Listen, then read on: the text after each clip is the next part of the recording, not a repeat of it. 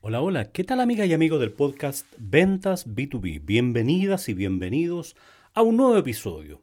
En este podcast recuerda que hablamos de negocios, de emprendimientos, de marketing y por supuesto de ventas. Y sobre todo cuando se trata de ventas a empresas, el mundo B2B, business to business. Bienvenidas y bienvenidos a este, a este episodio y te recuerdo que estamos en una serie, estamos comenzando con una serie ya hace un par de días editamos y subimos el, el podcast, el episodio destinado al, al Canvas, al Canvas como una mirada general, al, tema de, de modelo de negocios. Y la promesa y el compromiso es hacer 10 episodios relacionados con el Canvas. Uno para cada uno de los bloques que nos invita este, este desarrollo, esta tecnología, esta mirada de los negocios y que nos ayuda a comprender cuál es su naturaleza, de dónde viene, dónde ganamos dinero, dónde perdemos dinero y también para los vendedores fundamentalmente entender y comprender el modelo de negocio de la empresa para la que trabajan y también comprender el modelo de negocio de sus clientes, porque eso de todas maneras te dará una ventaja enorme, una ventaja competitiva respecto a tus competidores para comprender cómo funcionan tus clientes, cómo operan tus clientes, cuáles son los dolores, cuáles son sus segmentos de mercado, cuáles son sus propuestas de valor, cuáles son sus, sus procesos clave, cuáles son sus recursos clave. Porque si tú te estás dirigiendo a nutrir a las empresas en esas áreas y si tú las reconoces, tienes una mayor posibilidad de acertar y ser un vendedor de alto rendimiento. Hoy vamos a hablar del área del bloque número uno y que se llama segmentos de mercado. Así lo llama Osterwalder en el Business Canvas Model, en el modelo de negocios Canvas. Entonces, vamos a mirar de qué se trata este segmento de mercado. En el fondo, en este bloque las preguntas son, oye, ¿para quién creamos valor? ¿Quiénes son nuestros clientes? ¿Quién es nuestro cliente ideal? ¿Dónde vamos, ¿A dónde vamos a dirigir nuestra propuesta de valor? ¿Quiénes van a ser aquellas personas, aquellas empresas, aquellas organizaciones que van a recibir nuestras propuestas? ¿Quiénes nos vamos a dirigir? Y más importante aún es qué necesidades vamos a atender de- y de quiénes. Porque de alguna manera se ha segmentado, existen muchas formas de segmentar los mercados, ¿no es cierto? Por, por segmento etario, por geográfico, por, por, eh, por sexo, por edad, o sea, existen varias formas, pero esa es una mirada que está basada generalmente en, en un mercado de consumo masivo donde ese cliente es el que va a buscar y que va a demandar tus productos. Por lo tanto, tus campañas publicitarias, tus campañas de marketing van a estar dirigidas hacia esas personas. Cuando hablamos del mundo B2B, hablamos de empresas. Somos una empresa y vamos a dirigir nuestra propuesta de valor hacia un determinado tipo de empresas. Bueno, ¿a qué tipo de empresa nos vamos a dirigir? ¿Dónde está nuestro cliente ideal? Y ahí es donde radica una potencial enorme de que sea puede ser tu ventaja competitiva, ya que puedes hacer de todo para todos y dirigirte a todos los segmentos de mercado, pero eso te hace menos específico, menos diferenciado. Entonces, ahí es donde decimos, mira, puedes destacarte si te enfocas en un mercado determinado, en un segmento de mercado determinado.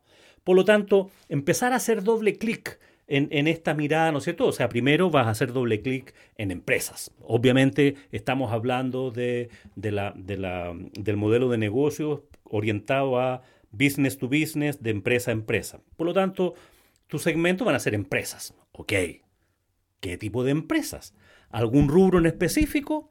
Puedes de- dirigirte a la construcción, puedes dirigirte a- al mundo de las clínicas, al mundo médico, eh, al mundo de agrícola, al, mundo de la- del área veterinaria, al mundo de la salud, al mundo de la tecnología. Eh, ¿qué, qué empresas van a recibir tu propuesta de valor? El segmento financiero, empresas que se dedican a qué actividad. Y aquí es donde, es donde parte la parte más estratégica del diseño de negocios, porque cuando tú segmentas tu mercado y te diriges hacia un área específica, te hace ver respecto de otros potenciales clientes como el que sabe, como el que conoce ese segmento de mercado. O sea, no te diriges a, a los agricultores en general, sino que te diriges a los agricultores que cultivan viñas para, y para vinos, por ejemplo. Por lo tanto, vas a ser mucho más demandado porque te estás enfocando en un área especial, especializada, un área específica, no vas a toda.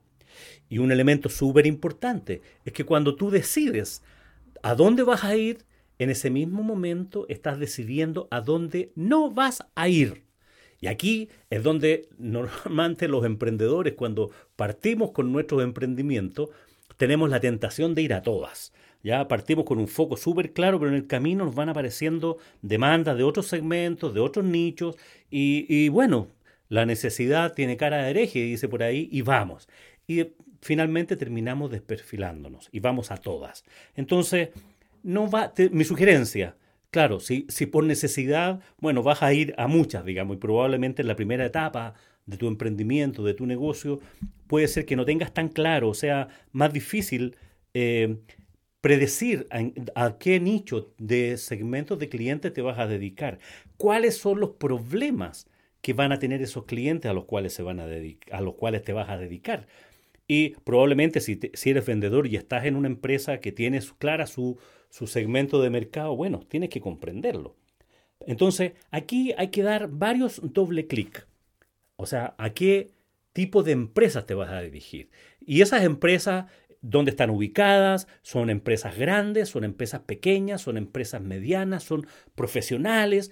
Conozco, conozco emprendedores, conozco emprendimientos que se dirigen exclusivamente a profesionales independientes, por ejemplo, emprendedores independientes que tienen su oficina, que tienen su emprendimiento y se dirigen hacia ellos y son bastante exitosos. Hay otros que al, al contrario se dirigen solo a grandes empresas, a grandes empresas. Entonces, claramente eh, tú puedes elegir. En el fondo, dependiendo, cuando ya vamos a ver en el siguiente episodio, en el siguiente bloque, ¿no es cierto?, cuando analicemos tu propuesta de valor, pero aquí estamos en, ya te puedes ir perfilando hacia desde qué especialidad y hasta qué foco. Y de nuevo, sugerencias. Es más atractivo ir a todas, a mercados grandes, a mercados más bien masivos. Por ejemplo, puedes vender, no sé, eh, papel papel para imprentas o papel para empresas y todas las, empresas te van a servir, digamos. O sea, todas las empresas necesitan papel para, no sé, para sus fotocopias, para su papelería, para su, etcétera, etcétera. Entonces, claro, puede ser, pero normalmente cuando partes ahí y estás metido en un mundo que estás, vas a todas, lo más probable es que desde el otro lado, desde tu propuesta de valor, también sea un commodity. Entonces, vas a, la única forma de que, te, de que seas atractivo para esas empresas sea por precio. Entonces, es un mercado que yo no aconsejo a nadie que siga. Mejor especialízate en un nicho, especialízate en un foco que, de nuevo, al principio puede parecer poco atractivo porque es un volumen menor, sin duda, que ir a todas, pero al estar más enfocado tienes mucha más probabilidad de especializarte y que marques la diferencia. A veces tu ventaja competitiva, que ya lo vamos a analizar en otro bloque, puede ser el que seas especialista en un determinado nicho de mercado y, te especializas en entender cómo funciona ese mercado, cómo funciona, por ejemplo, la minería, si te dedicas a la minería, que es un tremendo nicho, por lo menos a los que estamos en Chile, o si te especializas en el mundo de la construcción, o si te especializas en el mundo de los hoteles, o si te, te especializas en el mundo de la educación, o sea, dependiendo obviamente de tu propuesta de valor, pero mira esos segmentos de mercado que sea suficientemente atractivo, que sea rentable, que sea que te dé suficiente espacio para que tú puedas venderles y competir. Y obviamente buscando donde no hayan muchos. Ahora, es difícil a estas alturas estar en un mercado donde no hay muchos, pero ahí es donde tú tienes que marcar la diferencia desde tu propuesta de valor. Pero en esos mercados tú puedes estar perfectamente eh, anichado y especializarte y ser el que sabe más de tu producto, de tu propuesta de valor en un mercado específico. En el largo plazo eso es mucho más rentable. Una vez que has definido cuál es el nicho de mercado al que me voy a dedicar, qué tipo de empresas por su tamaño, viene la segunda pregunta. ¿Quiénes en esas empresas son nuestros clientes? ¿A quiénes voy a dirigir mi oferta? ¿Quiénes son los que toman decisiones? En el fondo es cómo compran esas empresas. Si estás dirigido a empresas grandes, lo más probable es que tengan procesos bastante complejos de compra y eh, te vas a tener que entender con alguna persona encargada de compra, con algún usuario, con, con, alguien que tiene el presupuesto, con alguien que aconseja, en fin, ya hemos visto que la venta compleja, eh, la venta B2B, que es más compleja, sobre todo cuando te enfrentas con empresas grandes que te cuesta mucho actuar con ciertos interlocutores. En otros casos no, en otros casos no. Por ejemplo, gente que se dedica a vender a clínicas, eh, saben que la persona clave está en el primer subterráneo. el primer subterráneo es donde están las bodegas, donde están las personas de aprovisionamiento de las clínicas, donde compran los insumos, donde compran... Eh, es la persona que tiene el dolor. Entonces, tú puedes dirigir tu estrategia, por eso te estoy, te estoy poniendo estos ejemplos, para que veas dónde tienes que ir a buscar a esos clientes posteriormente cuando hablemos de, en el, en el bloque número 3, cuando hablemos de canales. Entonces aquí cuando defines tu segmentación de clientes, tienes que ver quién compra. Si vendes software para, de recursos humanos para empresas, eh, probablemente la persona más indicada para dirigirse a la persona encargada de recursos humanos. Pero probablemente también vas a tener que hablar con la persona que lo aconseja, ¿no es cierto? Su, a la persona a quien e, ella le pide referencia y que lo acompaña, que es la persona de TI, de tecnología. Entonces, tienes que ir dibujando tu, en, tu mente todavía, por, todavía estamos eh, por escrito, ¿no es cierto? Estamos haciendo la primera eh, figura de esto o, reconfigurando quiénes son esas personas, porque de acuerdo a ese perfil tú vas a ir entendiendo cuáles son las claves para posteriormente dirigir tus campañas comerciales. ¿A quién le vas a dirigir el mensaje? ¿Cuál es el dolor? ¿Cuál es el dolor que tienen esas personas? Porque los dolores, las necesidades, no lo tienen las empresas lo tienen personas que están a cargo de ciertos procesos, de cierta gestión en las empresas. La persona de recursos humanos está, tiene ciertas teclas, ¿no es cierto?, por las cuales la evalúan, ciertos KPI. Y la persona de tecnología tiene otros KPI. Entonces, si vendes software de recursos humanos, sigo con el ejemplo, ¿a quién vas a dirigir tu, tu, tu mirada? Te vas a tener que entender al menos con esas dos personas, con la de recursos humanos y con la de TI. Pero ¿quién va a ser tu, tu, tu sponsor? ¿Quién va a ser el que te va a ayudar? ¿Quién tiene el, que, el dolor principal? En este, en este mismo ejemplo será la persona de recursos humanos probablemente, pero esa otra persona también lo va a acompañar en, la parte tecnológica, ver si, si tu software se complementa con los otros software que tiene, con su actual RP o con, con otras cosas. Entonces, Aquí la segmentación empieza a ser un poco más fina. La primera es más bruta, más, gruesa, voy a eliminar la palabra bruta, más gruesa, mejor dicho, donde vamos a decir empresas. ¿Empresas de qué rubro? Y tú dices, oye, me voy a dirigir al rubro de la minería y voy a vender un software de recursos humanos pensada en la minería, pensando en que eso pudiera ser un nicho específico. Dado eso, ya tiene ciertas claves, ya tiene ciertos elementos clave. Entonces ahora es dentro de las voy a vender el software de recursos humanos a esas empresas. ¿Cuáles son los dolores de la gente de recursos humanos? Bueno, necesitan sistemas, necesitan sistematizar, necesitan administrar la gestión de remuneraciones, necesitan administrar la gestión de, del cambio, necesitan eh, desarrollo organizacional. Bueno, tu software, si es capaz de hacer eso, ya entiendes los dolores que tiene de sus clientes, ¿no es cierto? Que le piden que seleccione gente, que capacite gente, que pague remuneraciones, que contrate, que despida, etcétera, etcétera, etcétera.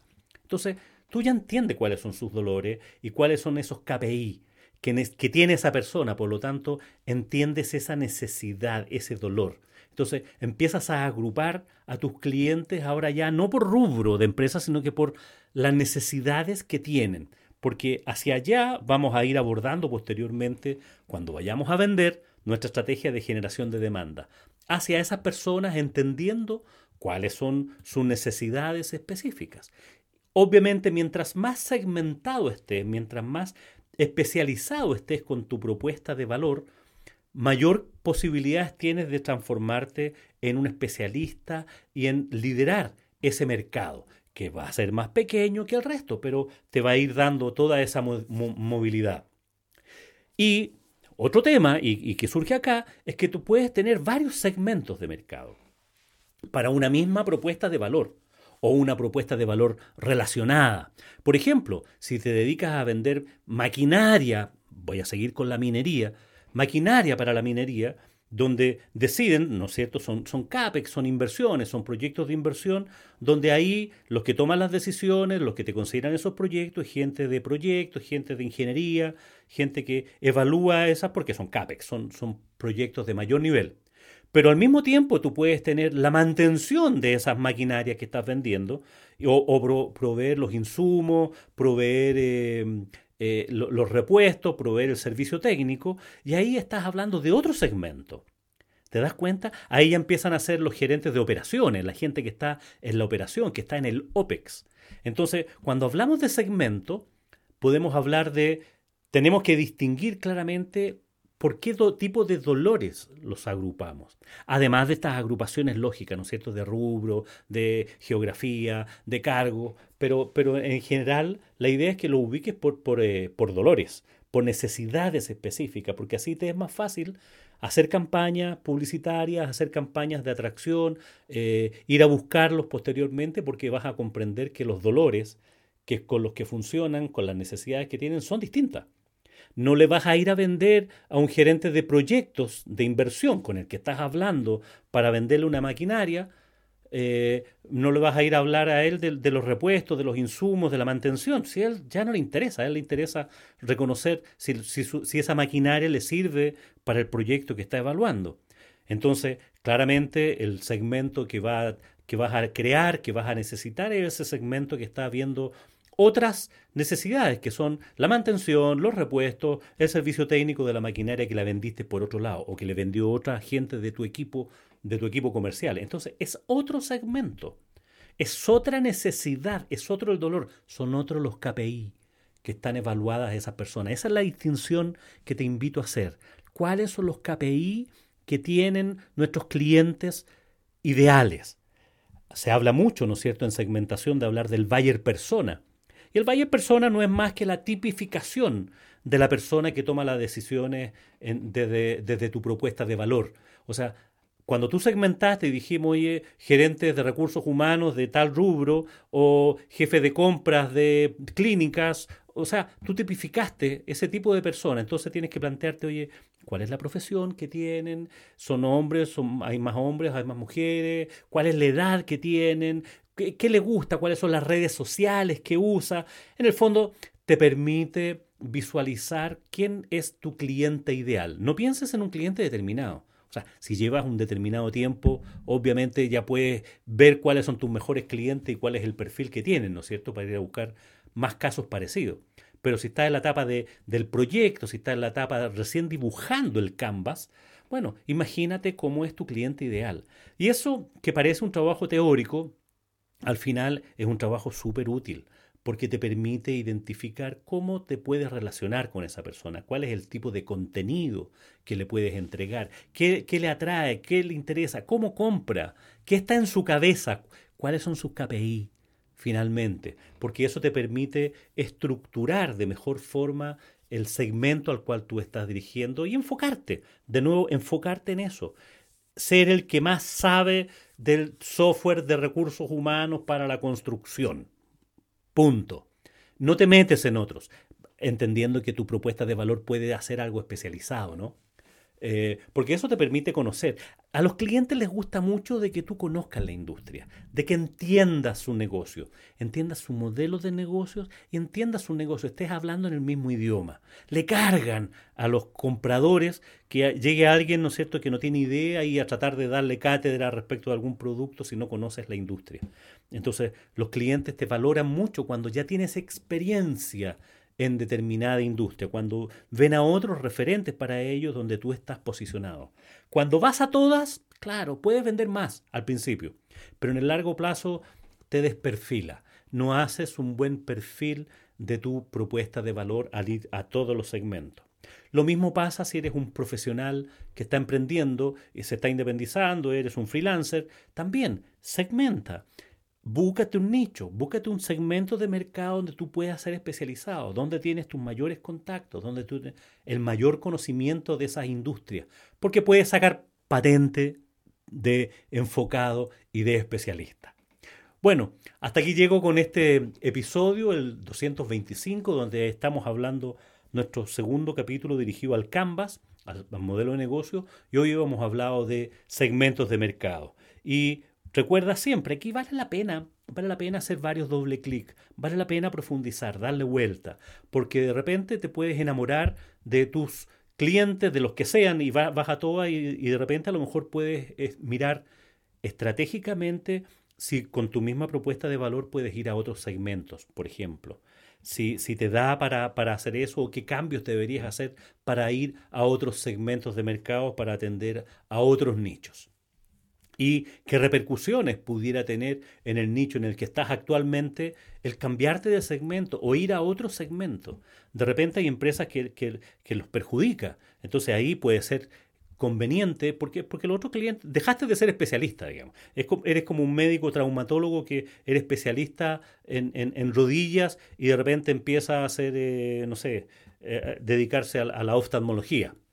Eh, como una cosa que no tenga nada que ver. Sigue siendo médico, lo puedes hacer sin ninguna duda, pero tus clientes van a preferir aquel que está más enfocado, aquel que está más especializado.